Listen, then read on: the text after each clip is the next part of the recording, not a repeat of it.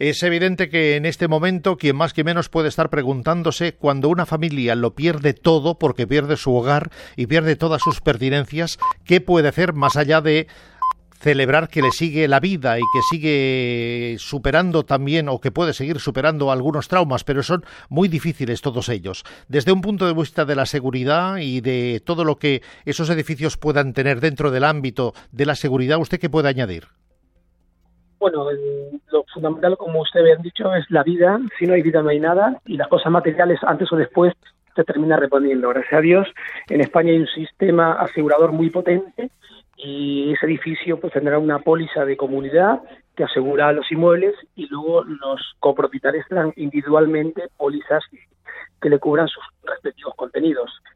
Lo importante ahora es eh, completamente liquidar el fuego, que no vaya a otras viviendas que no estén afectadas y cuanto antes poder recolocar a las personas que se han quedado sin viviendas pues en, algún hotel, en, Saben que vamos a una época mala en Valencia con las fallas, que va a estar todo ocupado y cuanto antes empezar a, trabajar en la línea de reconstruir si es posible, el edificio como ha quedado.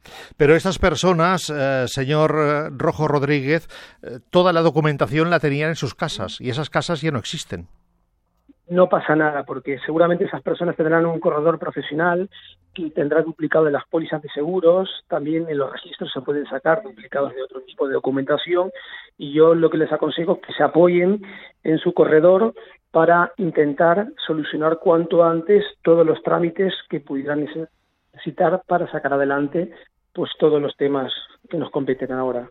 Usted es el presidente de la Asociación Profesional de Corredores de Seguros APROCOSE correcto. Y en este momento está movilizando también a todos sus compañeros que puedan participar de alguna manera en ayudar a las personas que lo necesiten.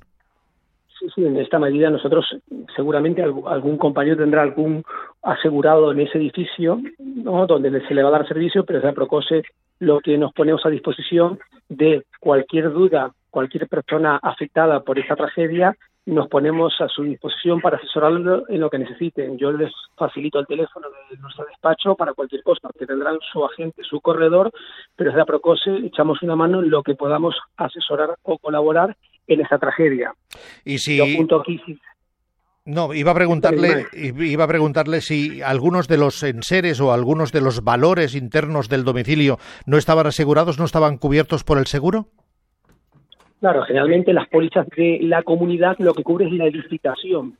Luego cada copropietario tiene que tener su póliza individual, su póliza individual que le cubra sus seres, como usted bien dicho, porque la póliza del edificio no lo va a cubrir, va a cubrir el edificio, la reconstrucción del inmueble, pero no el televisor y el mueble y las cortinas y la ropa que cada uno tuviese. Eso sí, también tendremos, digamos, una confluencia en seguros porque posiblemente algunas pólizas individuales también cubran, aparte del contenido, la edificación entonces va a haber un apoyo importante. Se habla, en cuenta que, no, iba a preguntarle precisamente a propósito de lo que usted cuenta de la edificación, que se habla de un aislamiento que se pudo haber eh, utilizado inflamable, sobre todo en la fachada, que es por donde ha ardido preferentemente el edificio. Sí, posiblemente estas cubiertas modernas, que son muy bonitas de ver, pero están adheridas con polispán esto es inflamable, pero no nos olvidemos que posiblemente esa vivienda, que si mal no recuerdo, del 2005, cumpliría el código de edificación y por tanto no hay ningún problema. Eso sí, en materia contra incendios sí que es una grabación que luego las aseguradoras, evidentemente, muchos riesgos no los quieren asegurar, aunque cumpla el código de edificación, porque claro, pasa lo que pasa. Mire ahora lo que estamos padeciendo con esto. ¿Se podría en cualquier caso reclamar a la constructora, dado la circunstancia esta concreta que estamos planteando? Vamos a ver si la constructora trabajó en la dirección técnica y facultativa conforme a lo que exigía la normativa en su momento.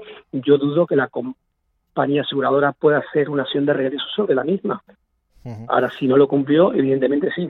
Pero estamos hablando de, claro, a ver si existe la constructora, si existe la promotora, porque nos olvidemos que esas promociones de vivienda tienen una época diferente donde ya estas empresas no están. Señor Martín Julián Rojo Rodríguez, presidente de la Asociación Profesional de Corredores de Seguros, APROCOSE, gracias por estar en directo en Radio Nacional de España y por contarlo en Radio 5. Buenas noches. Pues nada, y más apoyo a todas las personas perjudicadas por esto y tienen a Procose a su disposición para que podamos ayudar. Buenas noches. Gracias, buenas noches.